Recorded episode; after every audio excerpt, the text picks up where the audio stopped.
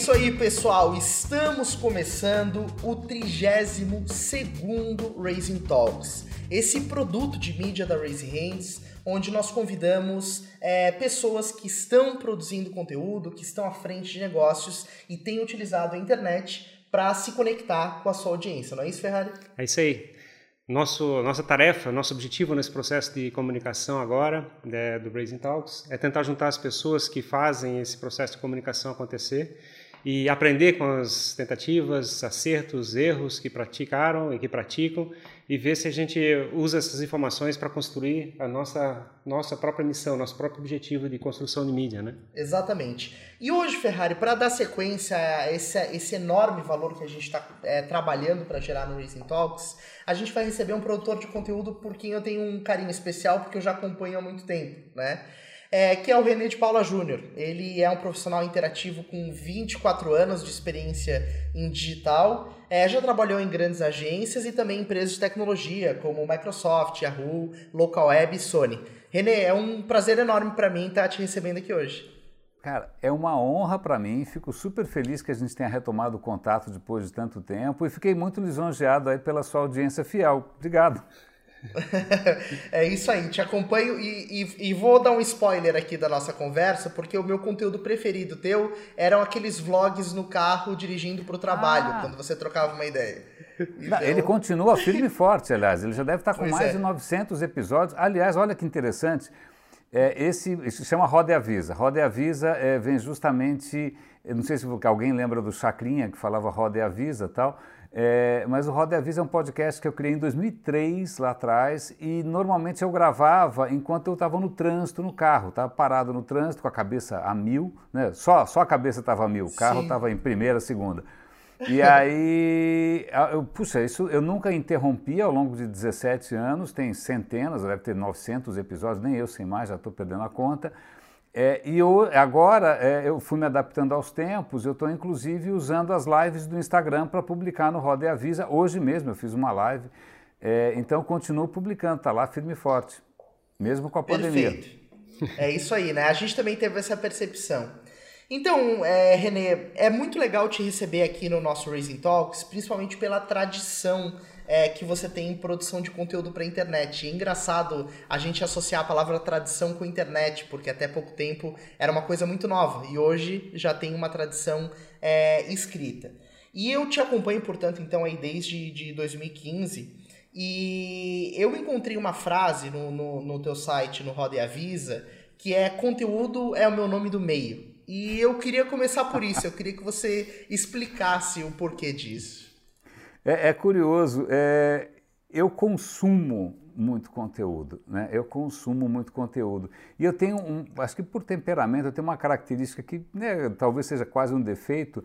É, à medida que esses conteúdos meio que se conectam na, na, na minha cabeça e eu com, começo a ter novas ideias, eu não descanso enquanto eu não arranjo uma maneira de de primeiro de encadear isso, de transformar isso em alguma coisa nova e compartilhar. Então toda grande parte das coisas que eu venho produzindo, eu estou no mercado há 24 anos, é, vem disso, né, de, uma, de uma necessidade minha, de uma vontade minha de compartilhar é, descobertas, pensamentos, reflexões e eu produzo é, de uma maneira bastante é, intensa, para não dizer compulsiva.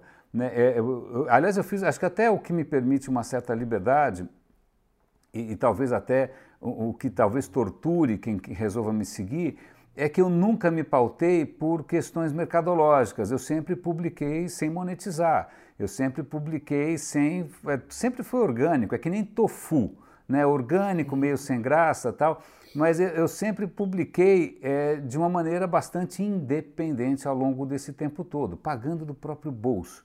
Né? Então, isso me permitiu que, eh, independente de onde eu estivesse trabalhando, podia ser uma corporação, podia ser uma agenda, uma agência, eu cons conseguisse manter essa produção independente aí em paralelo né? e, e continuo até hoje. Tanto que eh, eu arrumo sarna para me coçar. Uns dois anos atrás, eu achei que eu estivesse produzindo pouco e aí eu resolvi criar um podcast diário em que todo santo dia eu gravo, hoje eu gravei 40 minutos, ontem foram 50 minutos, então eu produzo muito, eu nem sei como minha mulher me aguenta. Não, mas é legal isso.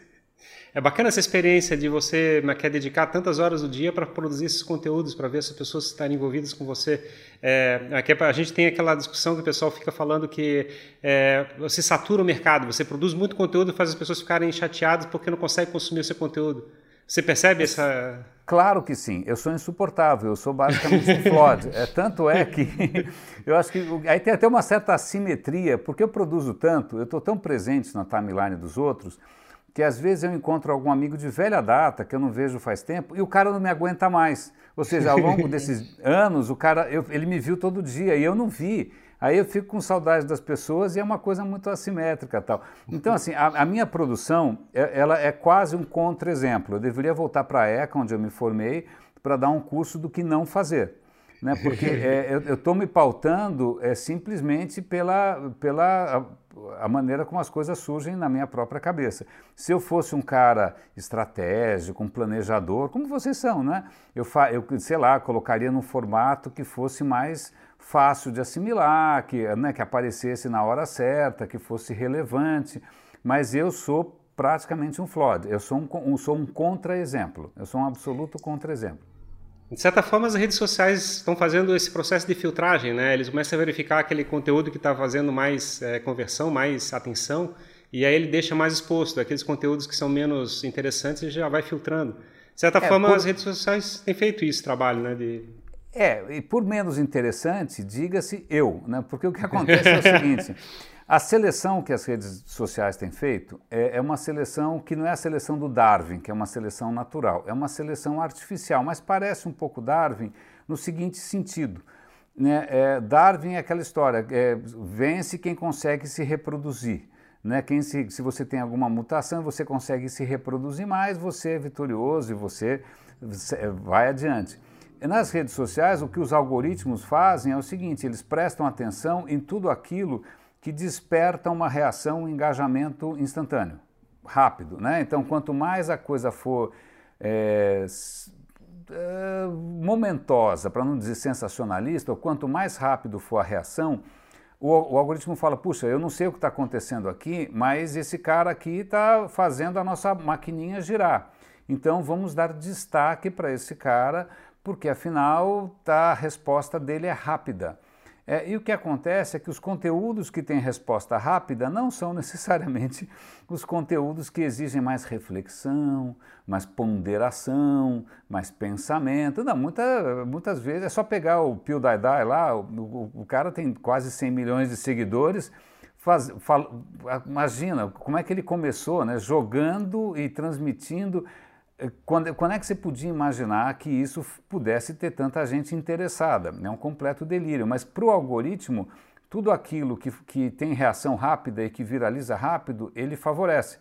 Então, conteúdos como o meu, que são de nicho, que exigem reflexão, que tem um tiozinho grisalho, é, dando um monte de link para coisa em inglês, etc. e tal, para o algoritmo eu sou um pesadelo, eu sou custo, né? eu estou dando trabalho para eles. Então, o que acontece é que o meu alcance orgânico é muito pequeno. É muito pequeno, eu continuo sendo uma coisa de nicho. Acho que os meus podcasts eu devo ter no Spotify uns 700 seguidores, no SoundCloud uns 600, é, sei lá.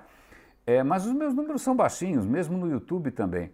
Justamente por causa disso, os algoritmos acabam favorecendo aquilo que viraliza mais rápido e não necessariamente aquilo que requer um pouquinho mais de né, digestão, mastigação, ruminação. Sim. Não, eu tô frito. Eu tô, já, a, já, gente, já a, gente, a gente diz que a, a gente tem uma expressão para isso. Se você quer ser um blockbuster, quer chegar e fazer uma atenção para bem grande, a gente faz aquele exercício que é chamado de banheiro de Nutella. Você enche... Não, não, não, não, não. Só para só constar nos autos, estou fora. Não, Pois é, mas sabe que isso, na verdade, é, é uma coisa. O, a, o, New York Times acabou de. Na verdade, ele, ele ainda está publicando, né? ele lançou uma série de, de, de podcasts, é um, é um, podcast chamado Rabbit Hole, em que ele começou a investigar justamente a, a evolução do YouTube e como é que isso tem impactado na cultura, no mundo e tal. E ele pega duas histórias muito interessantes. Um é um rapaz que, que consome né, e acaba tomando um rumo errado, e o outro ele vai justamente entrevistar pessoalmente o Pio Dai é para ver como é que nasce, tipo, né, o rei, né, o imperador do YouTube, como é que nasce isso. É para tentar. E, e, eles entrevistam, inclusive, o próprio pessoal do YouTube, a, a, a eu esqueci o nome da GM lá, a Susan, alguma coisa, é, e ela mesma fala que eles se surpreenderam medida, no começo o YouTube era basicamente entretenimento, era gatinho, era gente na banheira de Nutella, aí de uma hora para outra, boom, né, o YouTube ganha uma outra dimensão que nem eles estavam preparados para isso. É muito interessante isso.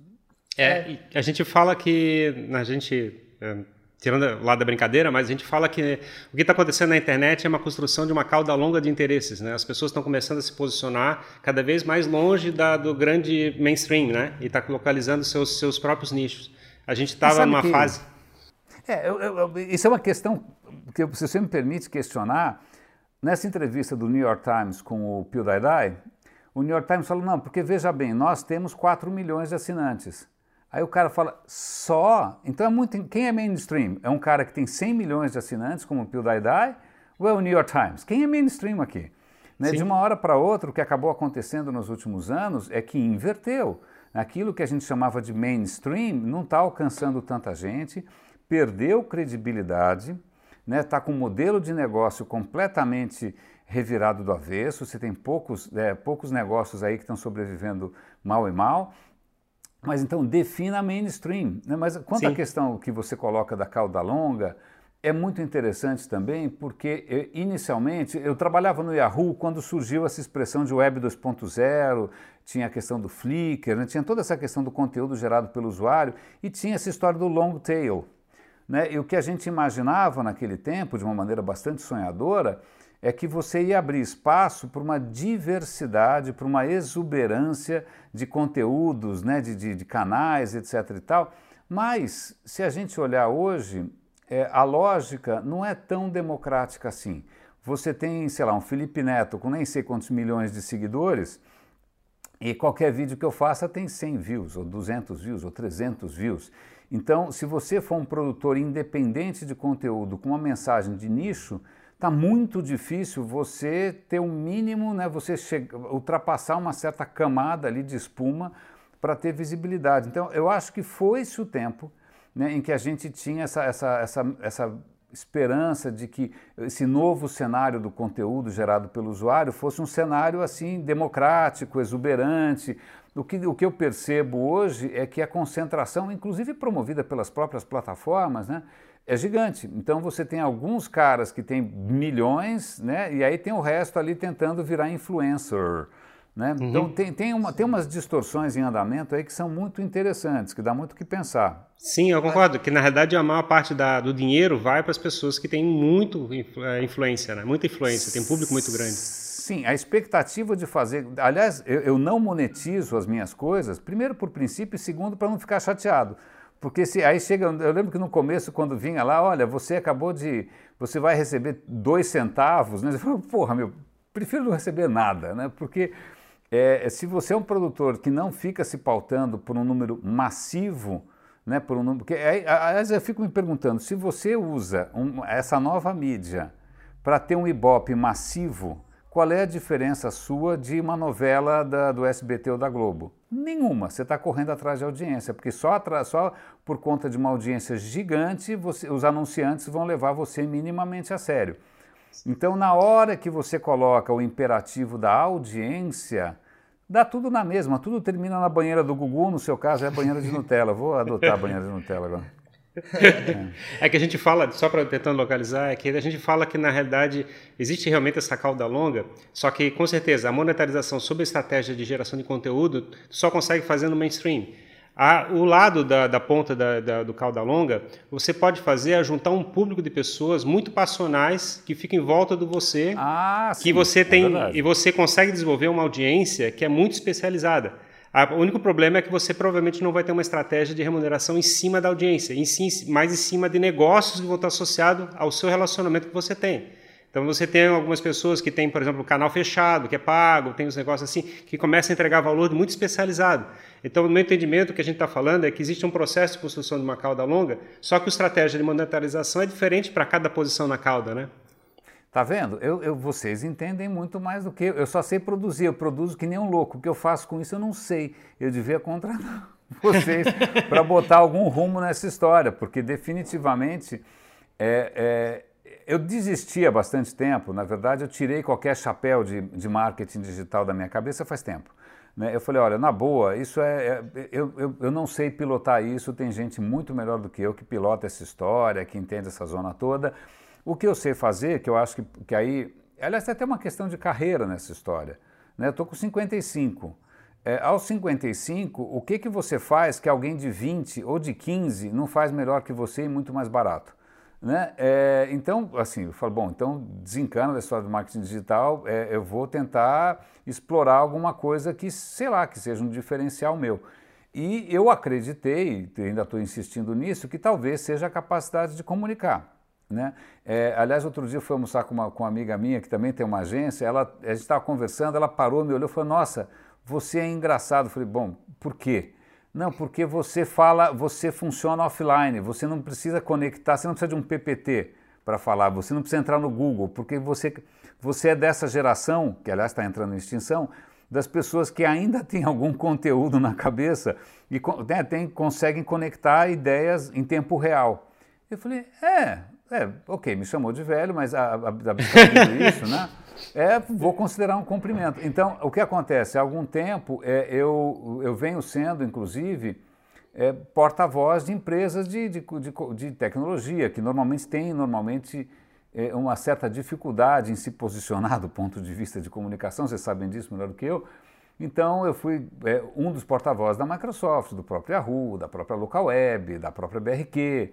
Né? Então eu falei, ah, cara, eu vou, eu vou sair da história de marketing digital, vou deixar isso para quem realmente entende, né? e vou focar naquilo que eu sei fazer, que é produzir que nem um louco. Né? Você aperta a tecla, aperta lá REC, eu saio falando.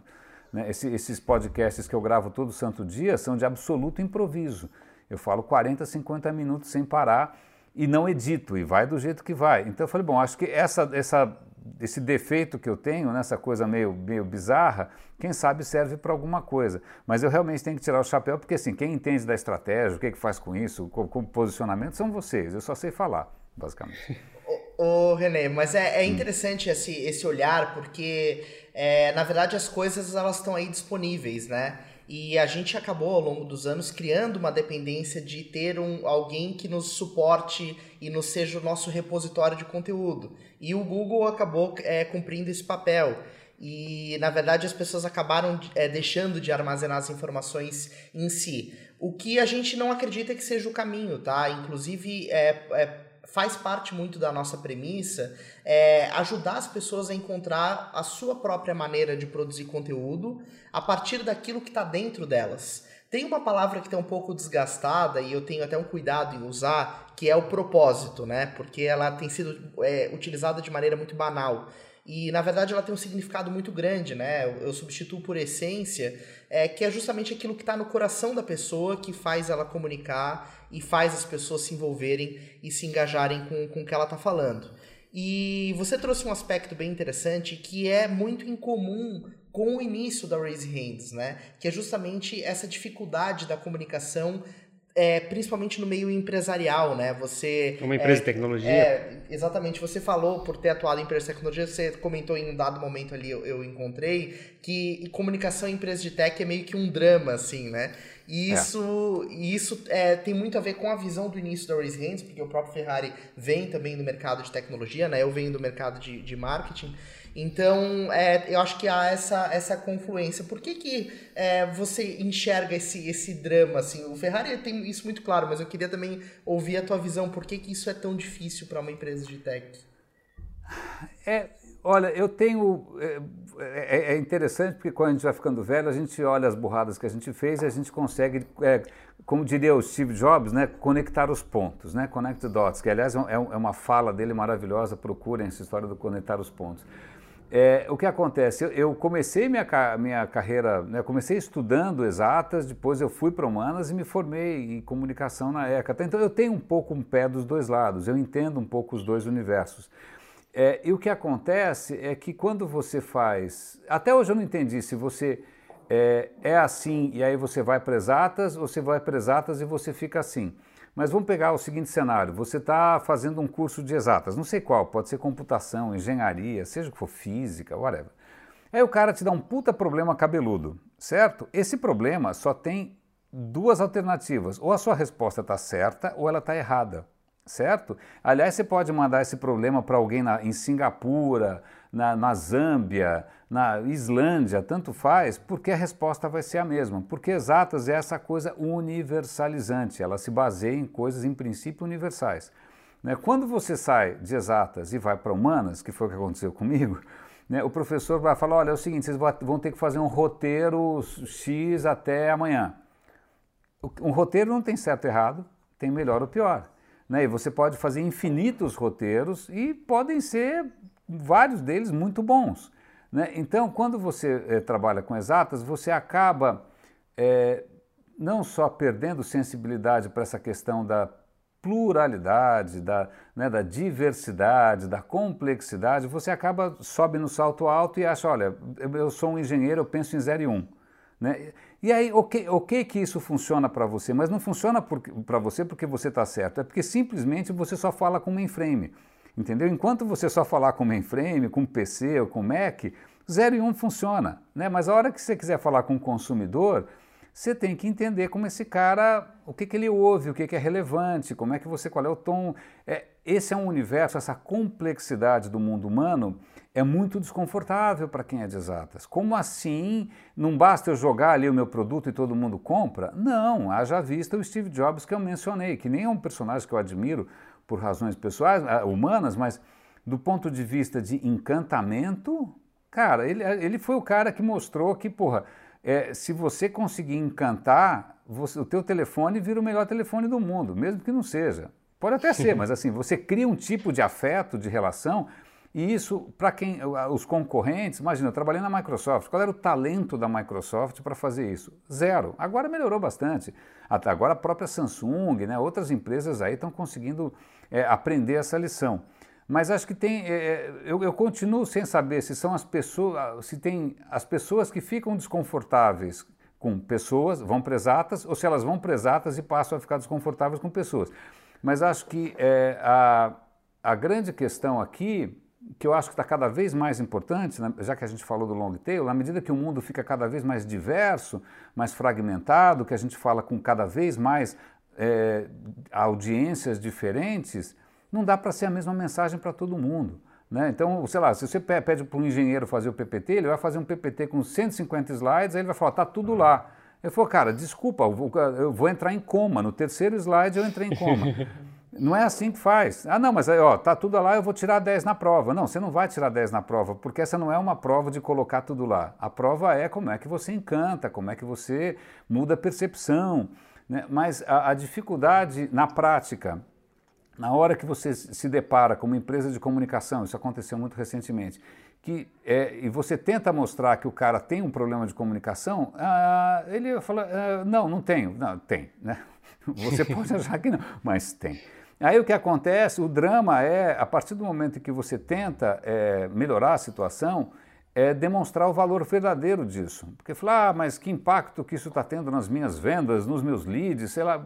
E nem sempre é fácil, quando está mexendo com coisas subjetivas, você trazer algum hard number. Né? É, então, tem uma, acho que continua havendo uma, uma resistência muito profunda é, de quem ainda tem esse salto alto. Ah, eu sou um programador, eu só penso binário. Eu falei, ok, tá bom. Né? Como vai ser o casamento mesmo, né? só para eu saber. Um, é, enquanto esses caras continuarem pensando assim, tem demanda para a gente, de uma certa maneira. Mas é, o que eu vejo, mesmo eu estava mexendo agora, trabalhando muito próximo do mercado de transformação digital. E aí você vê, por exemplo, é, um trabalho absolutamente excepcional de posicionamento, de comunicação, de liderança, que é o da, da própria CIT. Você pega, é a própria questão da essência. Você ouve lá o, o César, o dono, é, é, cara, você percebe que o cara acredita naquilo, ele tem uma mensagem clara, os caras traduzem isso em eventos, eles estão compartilhando as histórias. Então você vê empresas de tecnologia que estão começando a aprender a que não basta tirar 10 na prova. Né? Não é tirar 10 na prova, a questão é corações e mentes, não é CPU. Né? É isso, então, acho mesmo. que é isso que abre espaço para a gente. Mas, de novo, não é um, um, um, território fácil, porque você tem muito apego a uma certa visão, a um certo mindset, aí, sei lá, uma mentalidade muito arraigada. Né? Acho que tem uma, tem uma ilusão, né? A pessoa acredita que fez, fez um produto espetacular, vai ter gente isso. batendo na porta querendo comprar, né? Tipo assim. Isso, isso, isso, exatamente. É, é, é, pois é, às vezes eu brinco que, que eu estava enfrentando esse problema, eu falei, gente, é o seguinte, é como se a moça mandasse, pedisse para você mandar um nude, e aí você manda para ela um raio-x do seu fígado. Ela fala, olha, meu fígado está ótimo. Eu falei, ok, obrigado. É, olha que meu coração, minhas vísceras, nossa, meu intestino Mas tá não encantou, bem. né, René? Esse nude é, do raio-x não, não encanta. É, não seduziu, vamos dizer assim. É então, então, mas é, é, é bacana porque o, o Ferrari também é, tem essa visão e isso foi um dos, dos, motivos que, que impulsionou o surgimento da Race Hands como ela é. E a gente está tá tendo o, o, desafio né, de criar o que a gente chama de ciência. Né? A gente está sendo audacioso a esse ponto para que o desafio fique ainda maior. E a isso a gente batizou de marketing de audiência, que é quando você foca o teu trabalho na construção de um público e aprende com esse público, entende o que esse público quer e depois consegue entregar uma solução muito mais adequada à vontade que essas pessoas têm. E aí a gente trabalhou na construção de dois conceitos, do braço de mídia, Bra braço de mídia e braço de produto. E braço exato. de produto. A nossa ideia é que a empresa, toda empresa tem que começar a ter uma, uma visão que tem que ter uma estratégia de entrega de valor em cima da base da, do, do produto de mídia e também em cima do produto final que ela está desenvolvendo. Todo negócio vai ter que caminhar para essas duas visões. Tu vai ter que ter um produto de mídia para fazer uma defesa de público e um produto final, que é o produto que você vai vender e vai buscar remuneração. Se você não tiver bem, bem desenhado, você vai sempre depender de alguém para poder fazer o teu negócio acontecer. É. E... Bacana, interessante. Eu, eu lembro de, de, uma amiga minha que falava que ou você se posiciona ou alguém posiciona você, né? É basicamente isso. Isso é interessante. E tem uma questão que acho que vale a pena levar em consideração aqui, que é a seguinte, que é a questão das audiências. Né? É, sobretudo para quem trabalha com tecnologia, eu acho que eu até vi isso na própria Microsoft, inclusive. Eu participei de um esforço lá muito legal, que, que, que eu já vou contar mais ou menos como é que é. É assim, quem vendia tecnologia falava com o pessoal de TI, ponto. É isso, eu preciso fazer um evento para o pessoal de TI, né?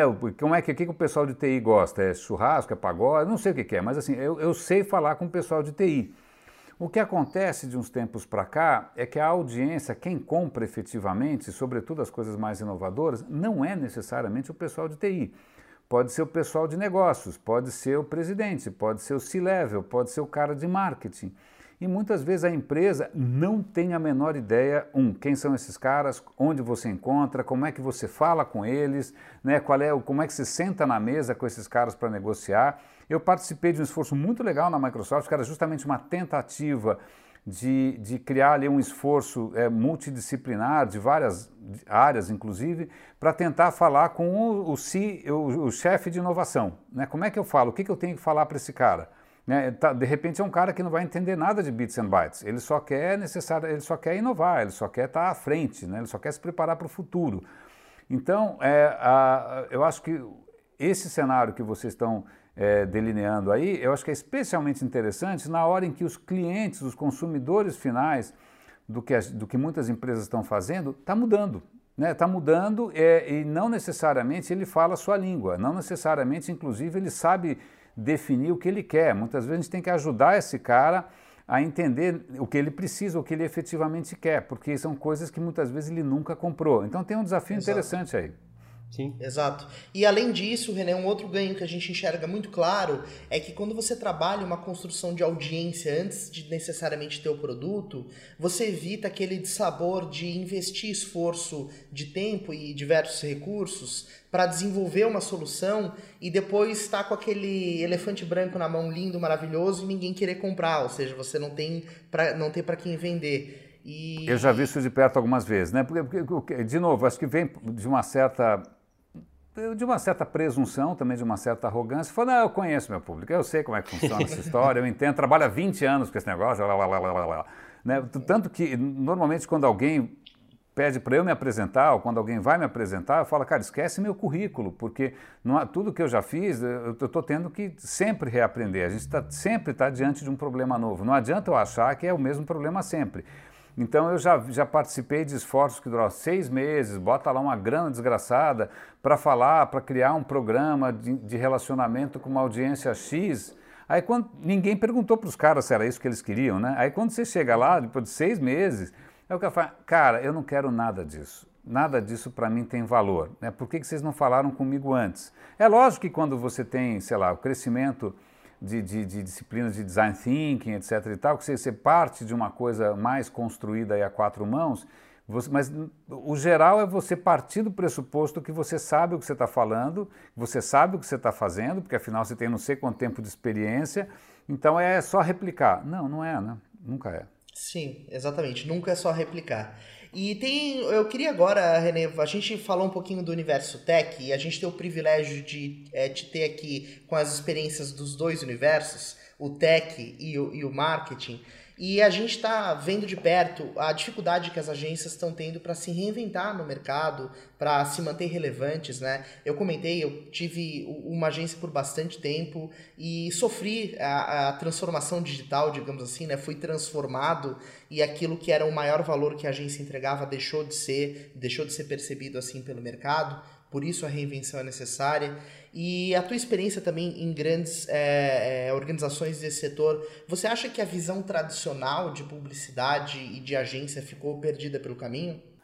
Ah, essa é uma história curiosa. Eu lembro que há um tempo atrás, a Adriana Mello, que sempre organizou, é, uma, uma, carioca que sempre organizou aquele, não sei se você lembra, encontro de web design, ela sempre fazia uns eventos bacanas. Uma vez ela me chamou para um evento que era um evento que juntava o pessoal de hosting, que é uma, né, uma área bastante técnica, com, com várias agências ali fazendo o seu pitch e tal. E eu estava ali de, só para visitar amigos, claro.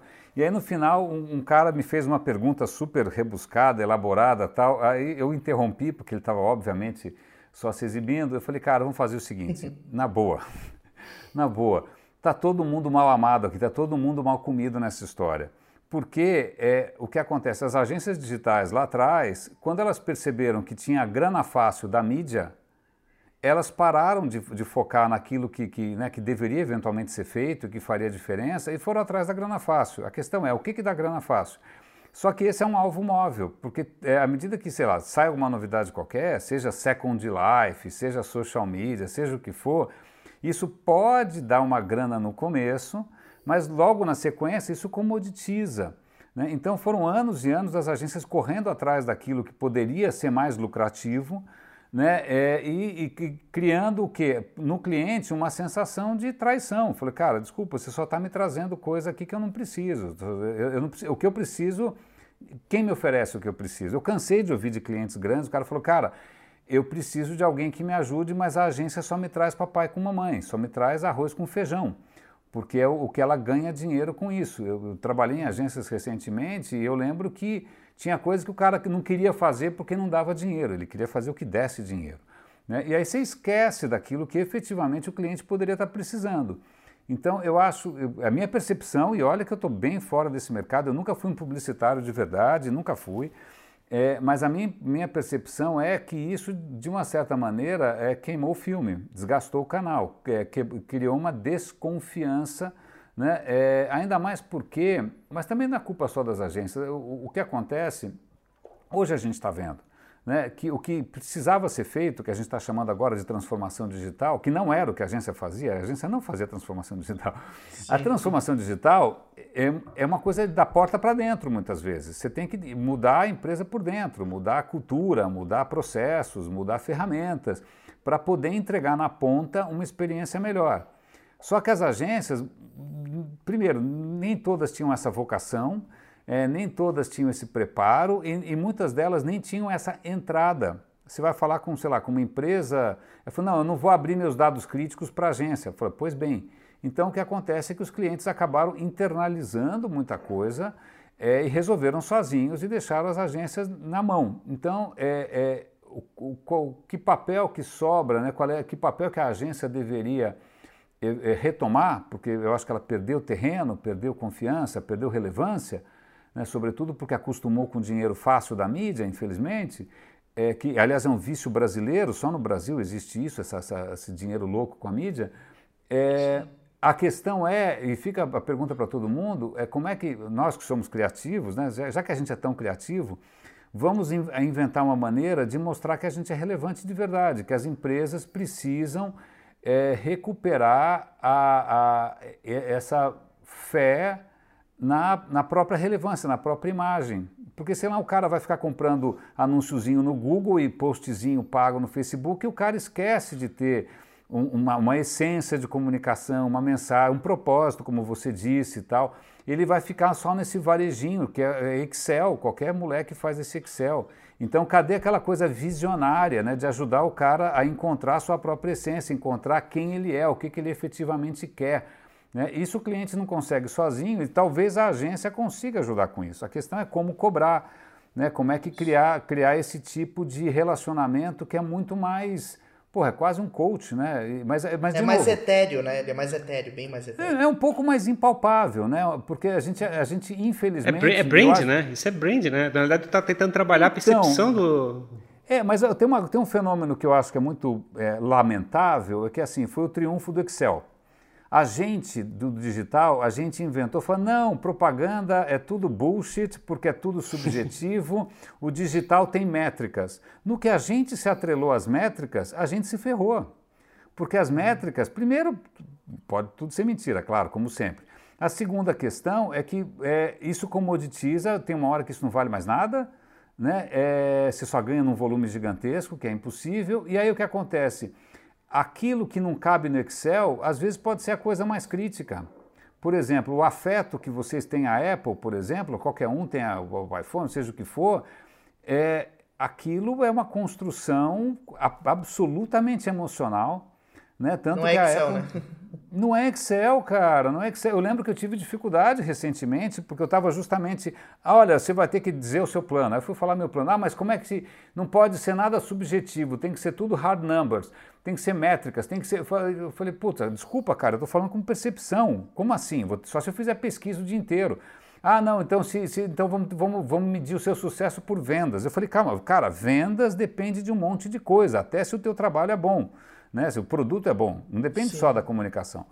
Então, eu acho que no momento em que o digital é, sabotou toda a parte de branding, toda a parte de publicidade tradicional, dizendo que eles eram os buchiteiros, né, o que acontece é que agora isso não vale mais nada, as nossas métricas não valem mais nada, e o desafio é como é que a gente mostra que a gente vale alguma coisa. Né? Esse aí, é um desafio para todo mundo. A minha, pela minha experiência, o que acontece? Tu fabrica bem brand, Aí você chega e faz um processo de fabricação de lead. Você fica fabricando lead para abastecer um funil de vendas. E aí pois você é. pede um vendedor que não tem a menor noção, que está começando a carreira e vai ligar para lá e para encher o saco do cara para fazer ele comprar.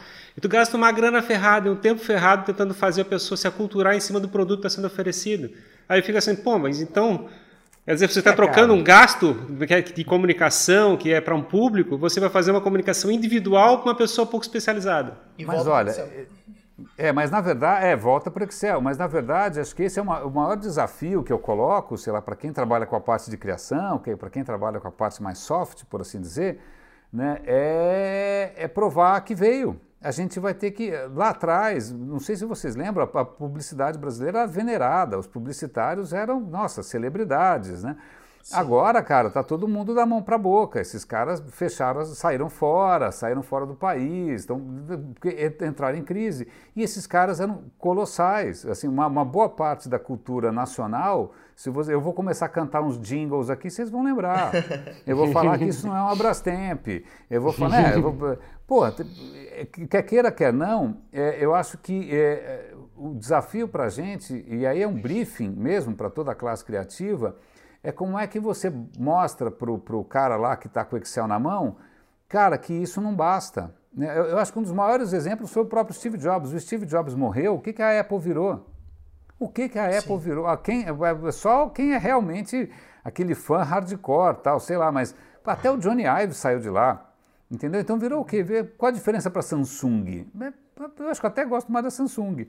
Acho uma postura mais aberta. Mas, então, é, só que, de novo, acho que as pessoas é, se apegam muito, é difícil você. É, é, mas tem uma questão que é interessante que eu estou pensando aqui, que é o seguinte: quando o cara fala em métrica, quando ele fala no Excel, é porque ele quer te sacanear, entendeu? Matemática é para os inimigos. Porque, na real, não, eu já vi isso. Você vai lá fazer uma proposta, fala quanto custa, qual vai ser o ROI, qual vai ser... Aí, aí você não consegue provar o ROI, você está frito. Aí quando você vai ver, o cara está gastando uma super grana com um monte de coisa de louco, que não tem ROI nenhum, porque ele gosta. Entendeu? Uhum. Aí fala, ah, veja bem, não é com tudo que você pensa em ROI. Com algumas Exato. coisas você não pensa em ROI. É só, quando a tua só que não acredita. A... Não, não, não, na verdade não é isso. É, é, é o, o, cara usa, a, a, isso é uma questão muito interessante, ele usa a racionalidade simplesmente para defender uma irracionalidade. Sim. Porque se você for pensar no que, que o cara realmente gosta de investir, gosta de gastar, tem um monte de coisa que é vaidade. Né? O cara quer ter um stand gigante. Mas faz, nessa hora ele pensou no ROI? Não. Né? Na hora de pôr pebolim, ping-pong, sei lá o quê, móvel colorido e dizer que o espaço dele é moderno, ele pensou no ROI? Não. Para isso tem dinheiro. As decisões são emocionais, né, Renê? Elas sempre são, são sempre é. são, sempre são. Sempre é. são. E aí o que acontece? Se a gente é realmente criativo, a gente deveria saber nadar de braçada nessa área. Cadê? É, cadê? Cadê? É cadê? Cara, cadê? Desculpa. Cadê? Outro dia eu almocei com um grande amigo, nosso um publicitário daqueles de Cannes, velho, nossa, um cara maravilhoso e tal. E eu estava falando isso, falei, cara, você é um gênio, você já emocionou tanta gente. Vamos usar essa tua capacidade de cativar justamente para mostrar que é isso que move as pessoas. Não é só o raio do Excel, não é o ROI do Google AdSense, não é a métrica do Analytics. Enquanto a gente faz isso, a gente cai, o nível baixa muito, cara, tá tudo muito pobrinho. Exato, Legal. exatamente. Talvez, talvez o ponto é que a gente está tendo menos aquele o topo da cauda e está tendo uma distribuição mais na cauda. Então, na realidade, tem pequenos é é, pessoas de propaganda, vamos dizer assim, né, tipo influenciadores, fazendo essa, essa arte de chegar e encantar públicos, né? Então, na realidade, tem influenciadores de tudo quanto é tamanho fazendo um trabalho desse tipo, de certa forma. É, mas o que é uma coisa curiosa é a seguinte: de novo eu volto para esse papel, essa seleção artificial da estupidez, que é, que, que é dos algoritmos. Os algoritmos eles priorizam aquilo que, que a gente reage mais rapidamente. É aquele réptil que tem aqui na sua cabeça né, que reage a sexo, agressão e sei lá o que mais. É, é, cara, eu acho que está faltando, e, e, se a gente começar a reconhecer, tem alguns exemplos aí que fogem um pouco dessa lógica da estupidez movida a algoritmos. Quando você pega um Atila Lamarino, que de repente é uma referência nacional, ele está fazendo o papel que o Ministério da Saúde não está fazendo, é porque ele é um cara que passa confiança, é um cara que consegue traduzir um discurso científico para a população e consegue dar orientações relevantes. Quando você pega um, o Leandro Carnal, que é um cara que é um intelectual putz, de primeiríssimo nível, um historiador, ele consegue ir na televisão, ou ir no YouTube, ou ir no jornal e falar coisas que as pessoas param para ouvir. Então, assim, é, existem casos muito excepcionais e interessantes de gente fazendo um conteúdo com qualidade, com sensibilidade, etc. e tal, sem entrar na, na mecânica da banheira de Nutella. Sim. Né? É, é, fica o nosso desafio. Mas acho que, acho que somos todos cúmplices nessa história, porque a gente está consumindo muito lixo. Né? É, as plataformas estão valorizando aquilo que dá, que dá métricas brutas. Né? E aí o que acontece, e também tem muita gente produzindo bobagem, porque está querendo o quê? Uma audiência massiva. Então tudo termina na banheira do SBT. É, é, é, é a hora que a gente se pauta, todo mundo perde, cara. A questão é como é que a gente consegue resgatar é, e mostrar para os clientes que tem valor, né? que vale a é, pena. Isso. E isso tá, eu acho que de uns tempos para cá, sendo muito franco, eu acho que isso começou a acontecer. Né? Eu acho que muitos clientes começaram a perceber que não adiantava ficar correndo atrás de métricazinha e começaram, inclusive, a ir atrás de porta-vozes, eventos com gente um pouco mais de peso, então chama lá o Marcelo Taz, chama lá não sei quem, chama não sei quem para falar, reconhecendo o quê? Que algumas coisas são insubstituíveis, né? alguns talentos são insubstituíveis, algumas vozes são insubstituíveis. Né? Quando morre um boechat, você substitui pelo quê? Nada. Sim. E a gente está meio que topando esse desafio, sabe, Renê, de é, desenvolver um trabalho muito mais emocionalmente conectado através do conteúdo. Tanto é que a gente tem um posicionamento meio anti-lead, né, Ferrari? A gente, a gente diz muito que, na verdade, o valor das coisas não está necessariamente no trabalho de lead, e sim numa construção de audiência ampla, é, numa construção de audiência distribuída pelas redes sociais. É, na realidade a gente tenta buscando esse processo de fabricar o brand né, das empresas. Então a gente tem alguns, algumas pessoas que são nossos clientes que a gente tenta trabalhar esse processo de preparar a pessoa para ser um comunicador não é comunicador excepcional, assim, alguém com experiência, mas alguém que possa pelo menos fazer um básico de comunicação e conseguir defender um público em volta dele. Isso é um claro. elemento que a gente considera que assim qualquer um é capaz de fazer com um pouquinho de esforço. E, e, dentro dessa visão, a gente entende que a pessoa ela precisa defender uma audiência, ou seja, você precisa falar de um assunto que construa uma presença em redes sociais, pautado pela emoção, por aquilo que é o teu propósito, que é a tua essência, e que some pessoas construindo uma comunidade. Você produz conteúdo há muito tempo, né? Como eu já mencionei algumas vezes. E eu vi esses tempos no Twitter você comentando que é, que é um processo difícil fazer o público crescer. É, né? Você até falou que é, eu, vi algum comentário no sentido de, de esse conteúdo não foi à toa, né? Que eu acho que alguém te, te entendeu aquele recado que você estava querendo passar, acho que através de um podcast, alguma coisa assim. E o que, que você, ao que você atribui assim essa, essa dificuldade, esse desafio de conseguir fazer esse público crescer e, e, e ser massivo, mesmo tendo um conteúdo específico? Olha, eu acho que tem alguns desafios para todo mundo. Né? O primeiro desafio é, e, a, e tem muita gente consciente disso tal, é que os algoritmos, infelizmente, eles vão priorizar as bobagens. Né? Então vão priorizar, é só ver os PewDiePie e sei lá, quem, outros influencers que, que não fazem muita diferença. Né? É, os algoritmos favorecem muito isso. E o que é pior, os anunciantes, de uma certa maneira, também eles estão se cegando né, pela métrica bruta é, e também estão esquecendo do, do poxa, a, eles estão apostando em quem, né? O que, que essa pessoa tem a realmente a dizer, que impacto que ela tem, que modelo que ela é, até que ponto essa pessoa é compatível com a marca. Na história do PewDiePie, eu, eu lembro que teve um incidente lá de uma estranha afiliação extrema-direita, todos os anunciantes pularam fora, né? Disney pulou fora, todo mundo pulou fora, o cara ficou na lama. Né? Então, a, os anunciantes acho que também foram muito atrás dessas métricas massivas, sem perceber que, na verdade, eles estavam ali botando a reputação deles, o, né, a própria relevância deles em jogo. É, não é fácil porque, de novo, é, a gente está preso a um tipo de, de, de métrica, a um tipo de algoritmo que não favorece é, e, e, que tem gente jogando muito pesado, inclusive, para é, amplificar ou para alavancar essas métricas de uma maneira artificial. Então é um trabalho pequenininho, mas acho que o que vale muito a pena aqui, é um, de novo um desafio para todos nós, a gente começar a mostrar que a nossa audiência, mesmo que não sejam milhões, são as pessoas certas.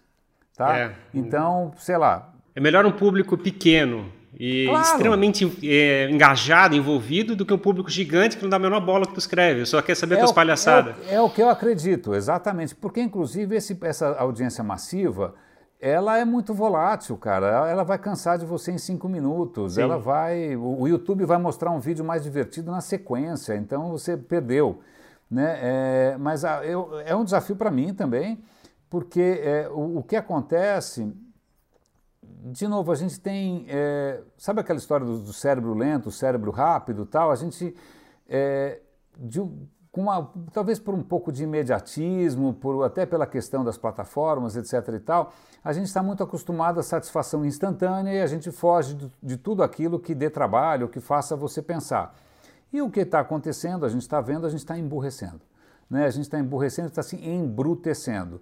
Mas eu percebo que existe um, um, certo movimento contrário, e eu acho que a prova disso era um, a, a, febre das palestras até pouco tempo atrás. Por que, que alguém vai numa palestra?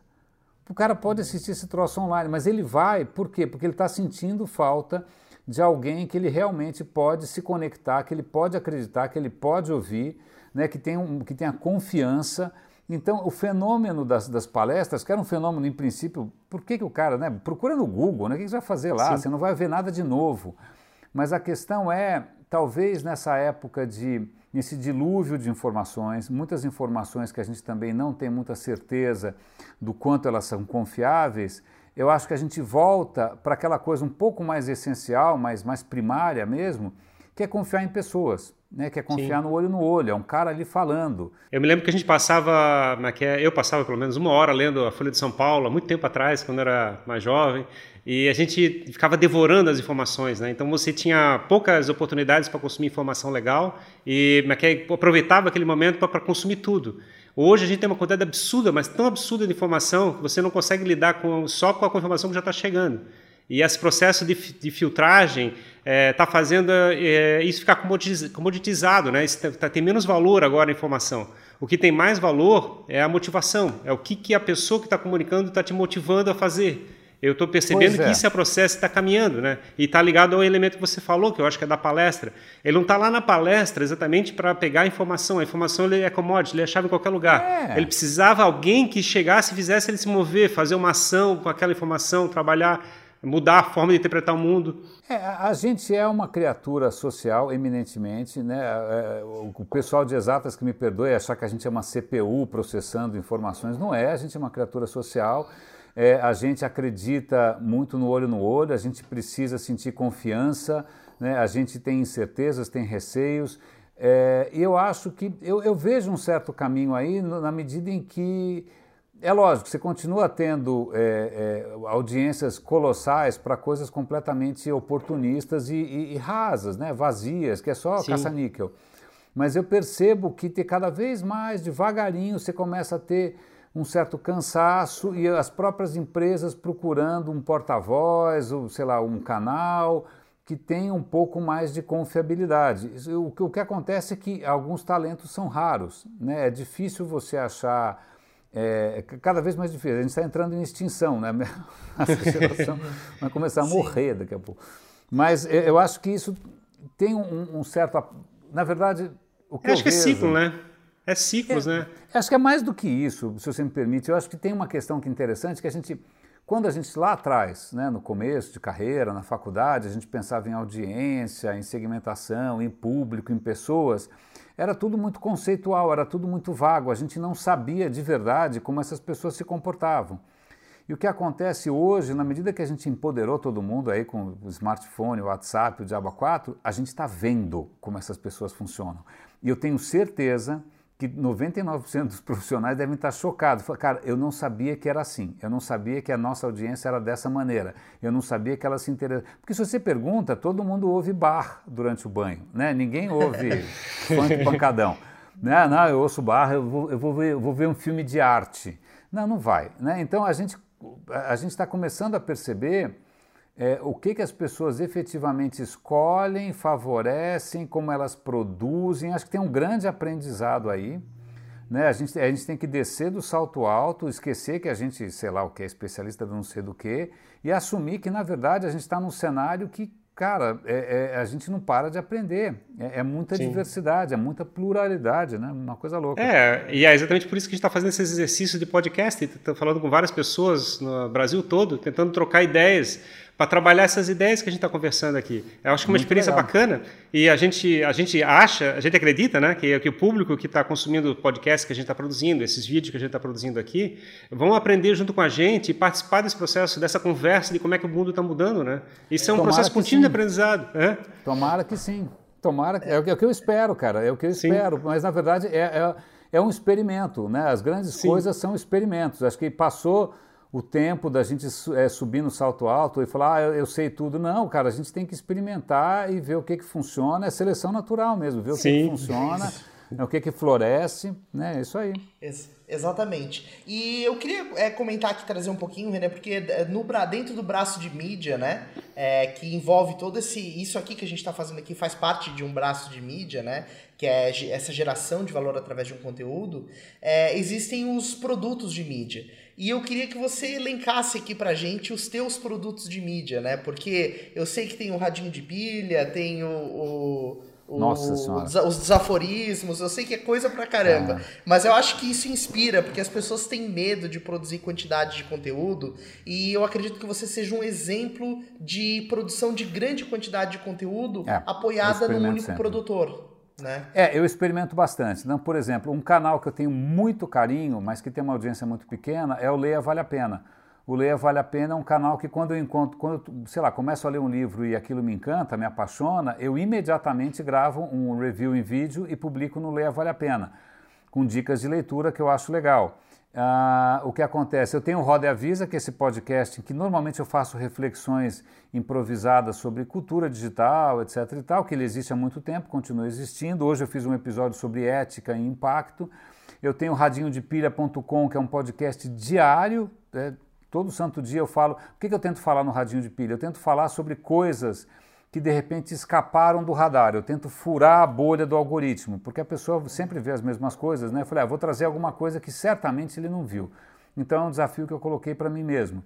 Ah, eu continuo publicando artigos aqui e acolá no LinkedIn, no blog da HSM, é, que mais que eu produzo de conteúdo? É, é, eu, em paralelo, eu sempre fotografei muito, eu fotografo compulsivamente, é, mas eu tenho lá, mas as, as, minhas fotos estão lá. Eu produzo muito conteúdo, eu estou sempre experimentando novas maneiras. Né? É, de uns tempos para cá, eu tenho focado bastante na questão do vídeo, não só porque o vídeo se tornou mais possível, né? porque tem mais banda e as pessoas estão empoderadas, mas também porque é um território onde como eu já trabalhei em TV e como eu já tenho uma certa familiaridade, eu meio que nado de braçadas. Então eu gosto de. Eu estou em casa. Estou em casa. É uma outra coisa que, que, que, que é um canal muito interessante para mim, que eu tenho muito carinho, é fazer palestras. É, eu estava fazendo muita palestra, tanto pelas empresas que eu trabalhei, quanto de maneira independente.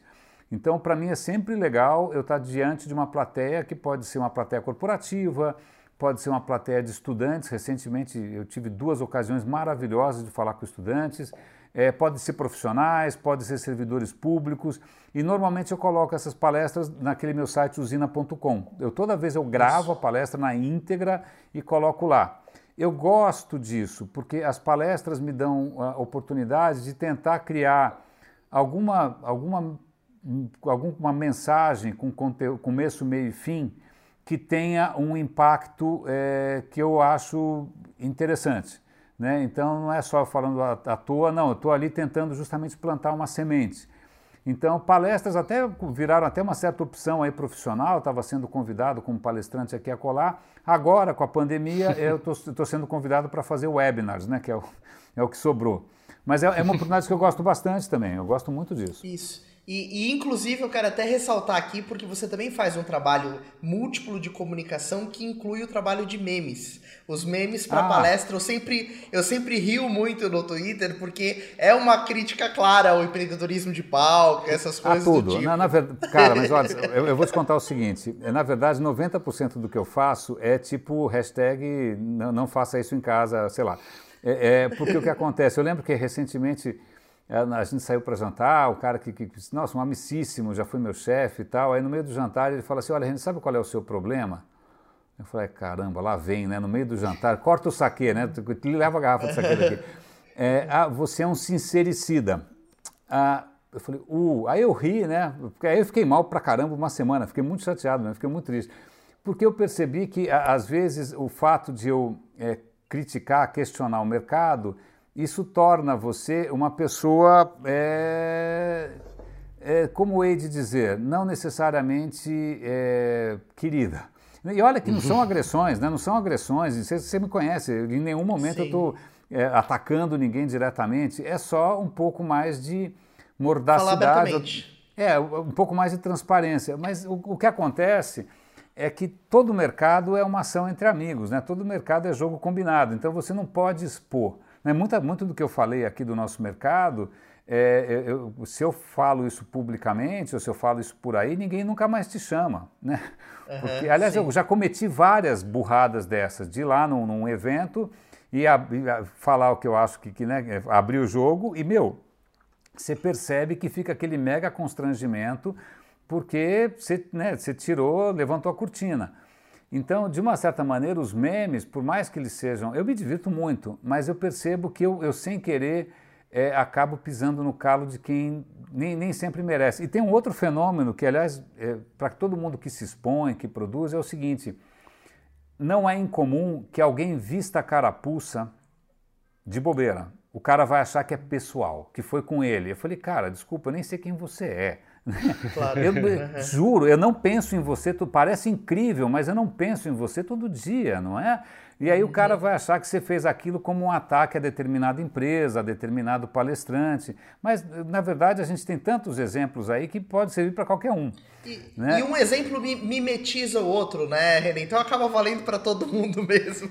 De uma certa maneira, sim. De uma, todo mundo joga o mesmo jogo. Infelizmente. É isso. Sim. Essas, é, quando a gente faz uma comunicação usando metáforas, charges e coisas assim, eles estão, na realidade, estão abertos a múltiplas interpretações. Então é muito comum a pessoa procurar a interpretação que ele não quer escutar, né? Vamos dizer assim. Sim. É, e tem uma questão aqui que a gente tem que levar em conta, que aliás isso é um. É um...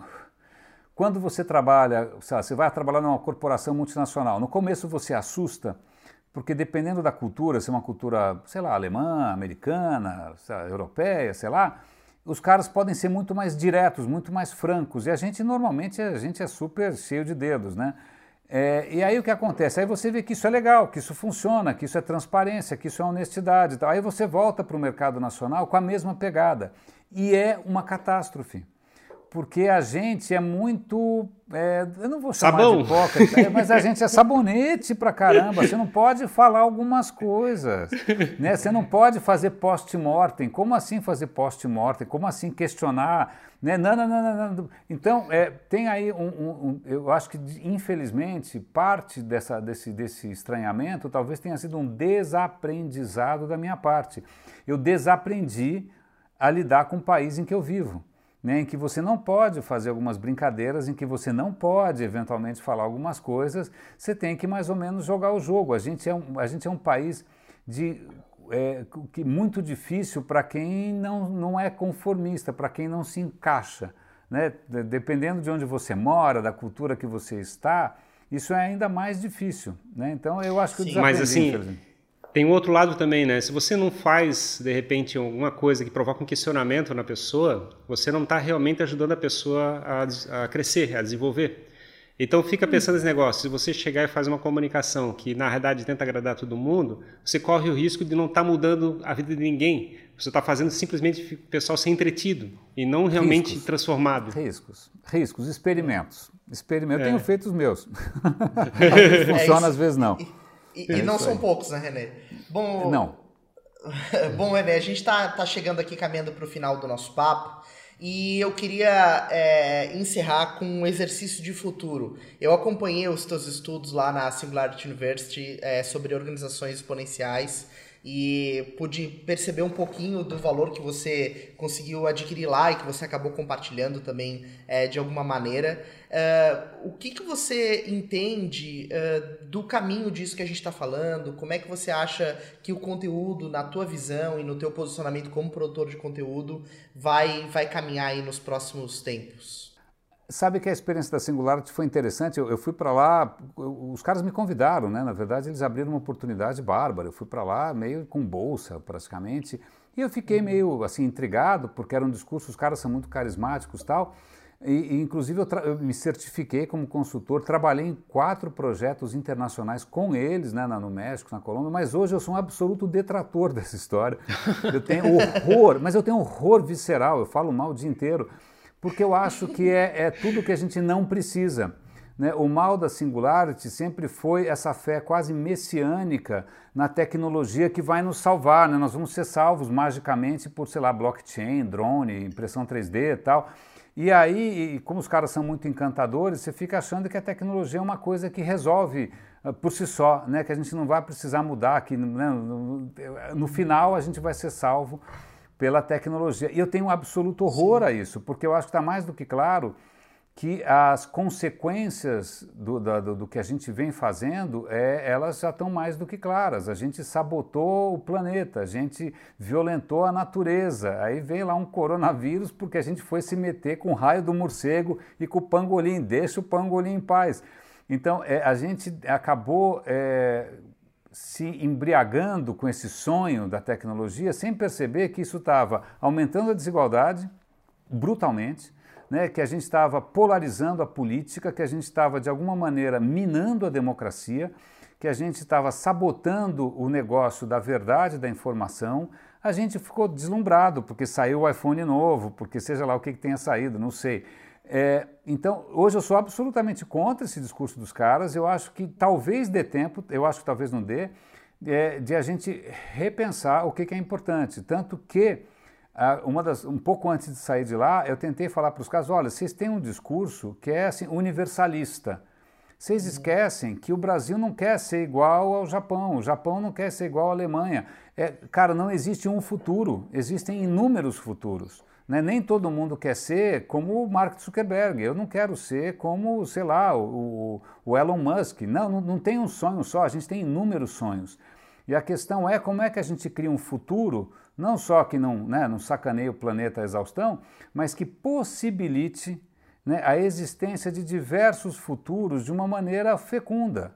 Né? Então, eu, a, a, visão que eu tenho hoje, que é um desafio para todos nós, é a gente descobrir aquilo que de verdade nos torna mais parecidos com o que a gente quer ser. Né? Eu, de novo, eu não quero ser o Elon Musk, eu não quero ser o Jeff Bezos. Né? O meu sonho não é esse. Né? A gente está começando a perceber, na medida que a gente também está trancafiado em casa, que a gente está longe das pessoas que a gente gosta, que, cara, você pode me dar cinco iPhones novos, mas eu trocava tudo isso por um abraço com meu pai. Simples assim. E eu não vou conseguir. É capaz que a gente perca pessoas queridas sem conseguir se despedir. E não vai adiantar um FaceTime com, com alguém na, na UTI. Não vai adiantar. Né? Então, eu acho que tem um, um, uma descida de salto alto, um reaprendizado né? E a gente tem que.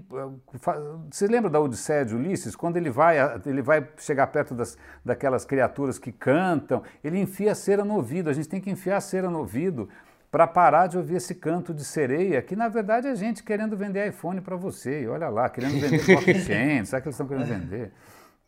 Perfeito. É, grande, grande conversa com um comunicador de longa data. Mas é só é... velho. então, Renê, pô, foi bem legal esse papo. Quero que você deixe aqui para a nossa audiência os teus canais principais ali, onde a pessoa pega o fio da meada aí de todos os teus produtos. Não faça isso, o seu plano de saúde tem uma cláusula bem pequenininha que fala assim, se você seguir... Não, tô brincando. Assim, a maneira mais fácil, eu, eu, eu, sou praticamente em todas as plataformas, eu sou René de Paula. LinkedIn, Facebook, acho que só no, no Instagram que eu sou René de Paula JR. Mas assim, um, um bom ponto de partida é talvez a usina.com. Usina.com é um site que é meu, né, que tem lá as palestras, etc e tal, e tem link para todas as outras coisas. Eu sou facinho de achar. Eu sou realmente facinho de achar. Tá Perfeito, tá é isso aí. Então, muito obrigado, Renê, por esse papo. Obrigado, Fernando. Muito obrigado. Super obrigado, meninos. Um, grande, um, um, grande valor, um grande valor gerado. É, você que quer continuar acompanhando os conteúdos aí da Raise Hands, nos siga né, em todas as nossas redes sociais. No Instagram, no Facebook, no Spotify, a gente está tudo como Soul Raise Hands. Está entregue aí o 32º Racing Talks e até a próxima, você é que nos acompanha. Muito obrigado, Valeu, pessoal. Tchau, tchau.